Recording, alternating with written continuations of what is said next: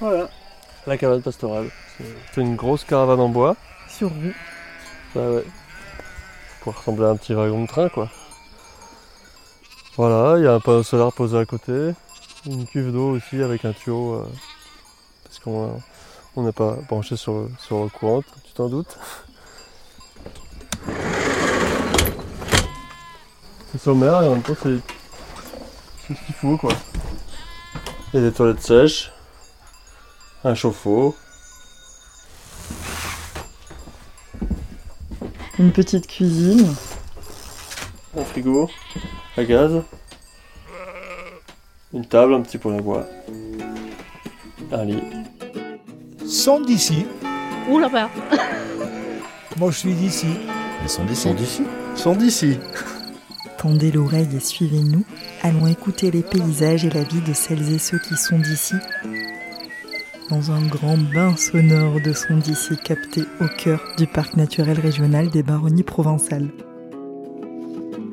Nous sommes à Ballon dans la Drôme provençale.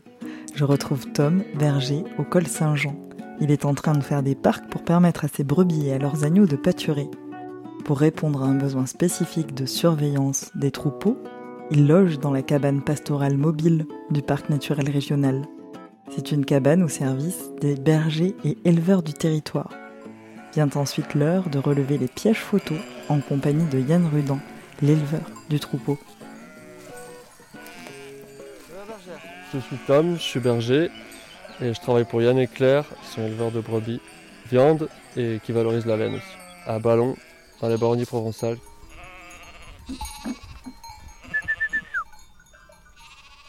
Noir, viens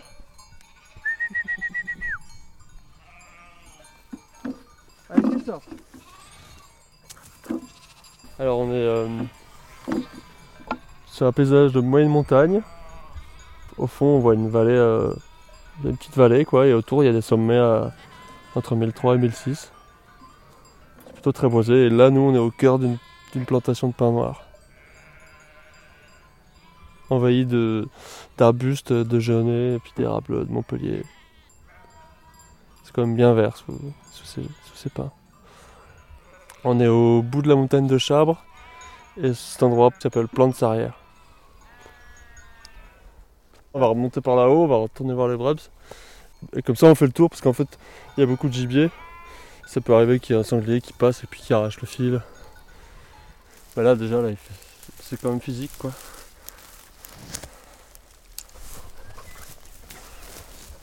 On est au début du printemps. Euh, il fait encore pas trop trop chaud. On arrive encore à bosser de, 8h à 18h. Mais après, quand on garde ici l'été, le rythme, c'est plutôt euh, 5h30 du matin, 9h30. Et on reprend à 18h30, 22h30. En fait, dès qu'il fait trop chaud, elles, elles arrivent plus à bouffer. Elles se mettent à ruminer, elles se mettent à l'ombre. Pioche, viens Donc le berger, il se couche à 23h après avoir fini de bosser à 22h30. Et puis, euh, puis il se relève à 4h du mat. Il dort pas beaucoup. Il fait la sieste la journée pour rattraper quoi. En fait, on bosse par quart un peu, quoi. Donc c'est difficile de compiler ce rythme-là avec euh, une vie de famille, par exemple. Une vie sociale en général. C'est pour ça que l'image du berger solitaire, bah, elle est un peu vraie quand même, quoi.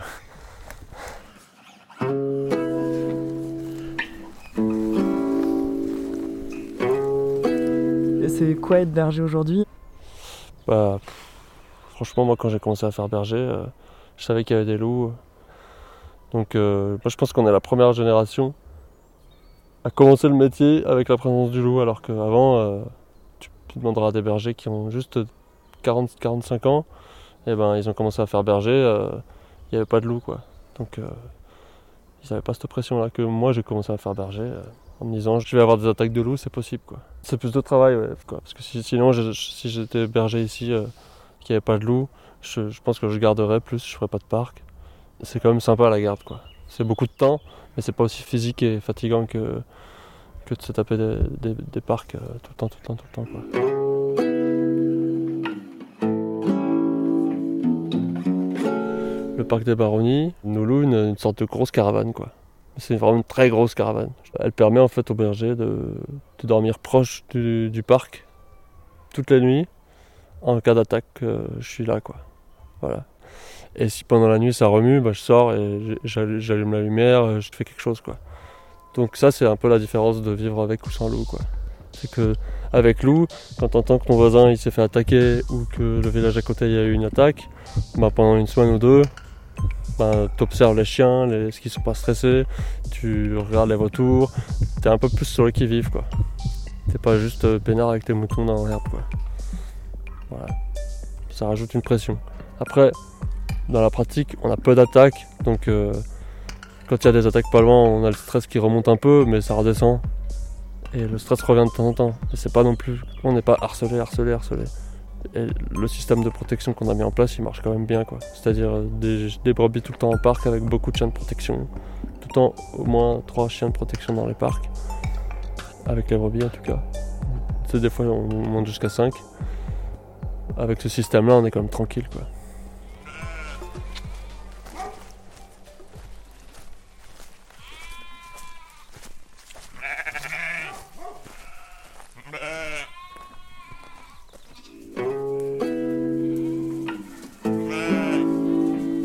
Je suis Yann Rudan, éleveur de brebis dans la Drôme provençale à Ballon, avec ma compagne Claire Lapie.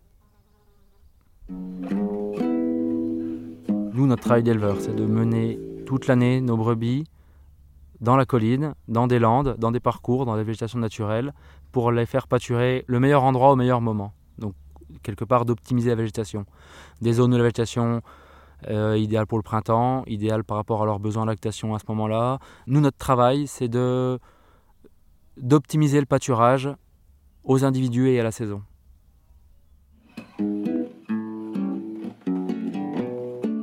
Vous en faites quoi ensuite des, brebis Alors les brebis, euh, en fait on travaille ensemble, on les valorise pas elles-mêmes. Les brebis c'est nos collègues.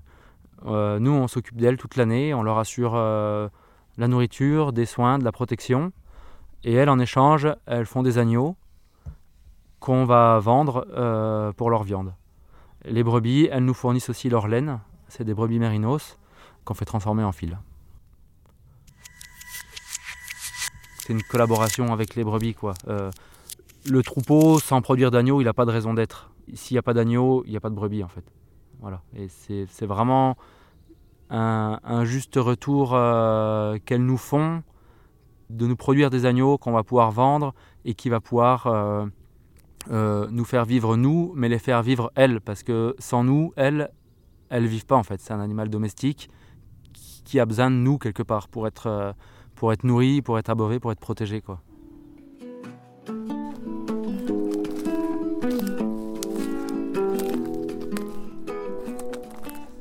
Alors ça c'est euh, un des premiers pêches photos que j'ai posé. Ça fait euh, ça doit faire euh, trois ans qu'il est à la même place là.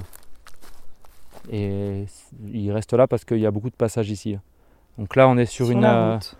bah, alors, sur la route, sur une piste, ouais. Parce que les loups, euh, c'est des grands randonneurs. Ils font des grandes distances, mais ils sont pas fous. Ils sont comme nous. Ils préfèrent largement euh, trottiner sur une euh, belle piste qu'aller aller s'embêter au milieu des genêts et, et des ronces.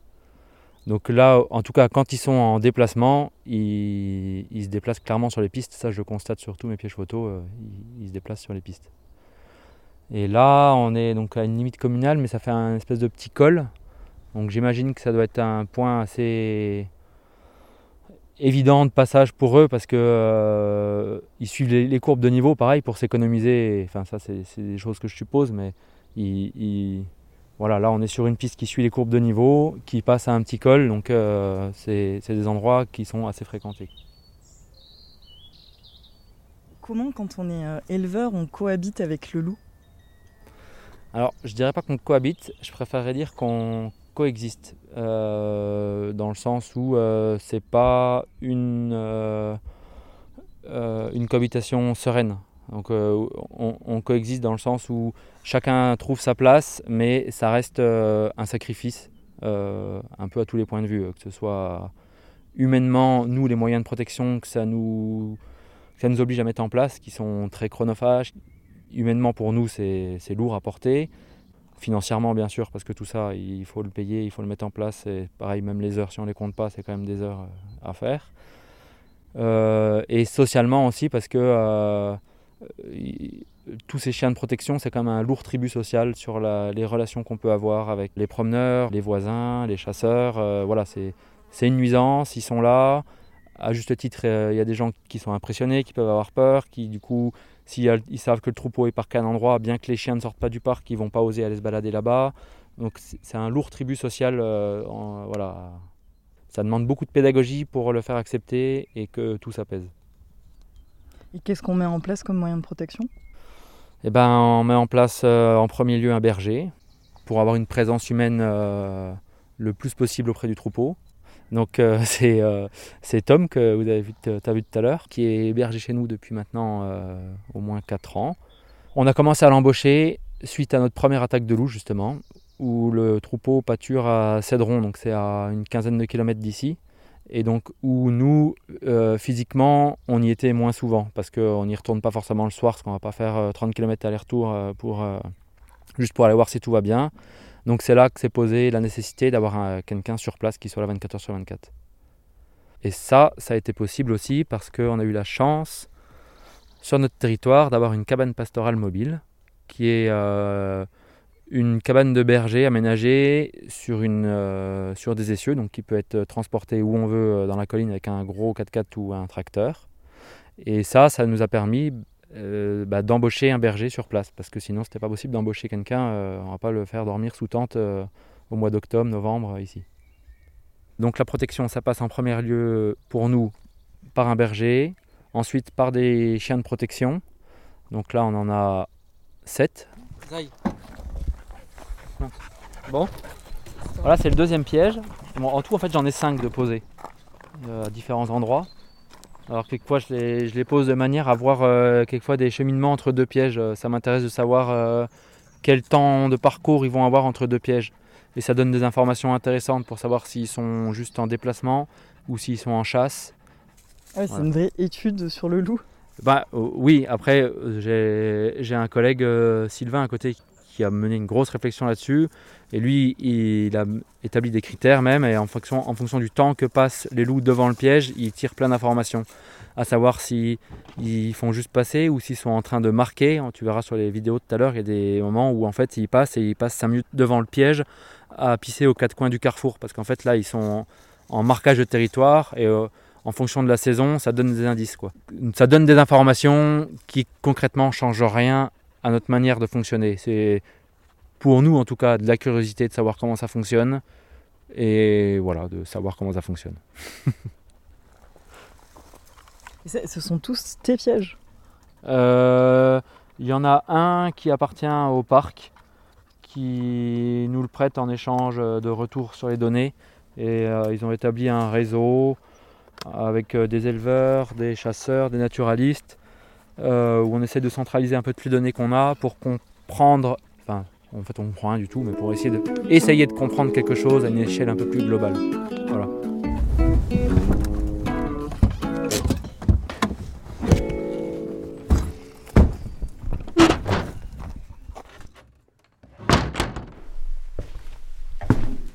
Alors, on va regarder les vidéos qui ont été enregistrées sur les cartes SD qu'on a ramené des pièges photo.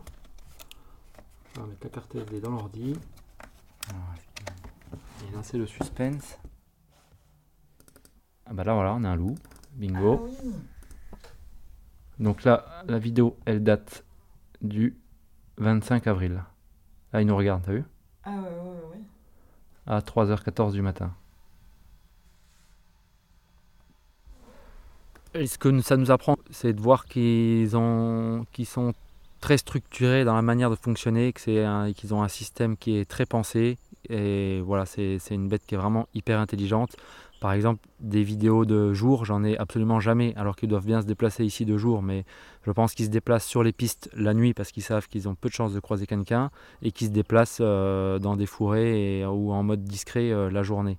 Donc c'est vrai que c'est vraiment une bête hyper intelligente qui sait exactement beaucoup plus que nous, je crois, où on est, à quel endroit et à quel moment ils peuvent se déplacer. Euh, voilà. Bon, Moi, depuis 5 ans que je, je passe la moitié de ma vie dans les collines, j'en ai jamais vu un en vrai. Quoi. Il y a une sorte de fascination pour euh, cet animal? Ah Bah, c'est sûr que c'est fascinant, ça fait autant peur que ça fascine. hein. C'est- il- ça, ça- ça dégage quelque chose, quoi. Ça, ça te laisse pas indifférent quand tu vois les vidéos. Euh, mieux. C'est élaboré, c'est intelligent, c'est structuré, c'est c'est- c'est fascinant. Ça fait aussi très peur pour notre activité, mais, mais ça reste fascinant de les voir. Merci à Tom et à Yann Rudan. Ce podcast est réalisé par Alice Roy, Onde Sonore, produit par le Parc naturel régional des Baronnies provençales, avec le soutien des régions Auvergne-Rhône-Alpes, Sud-Provence-Alpes-Côte d'Azur et des départements de la Drôme et des Hautes-Alpes.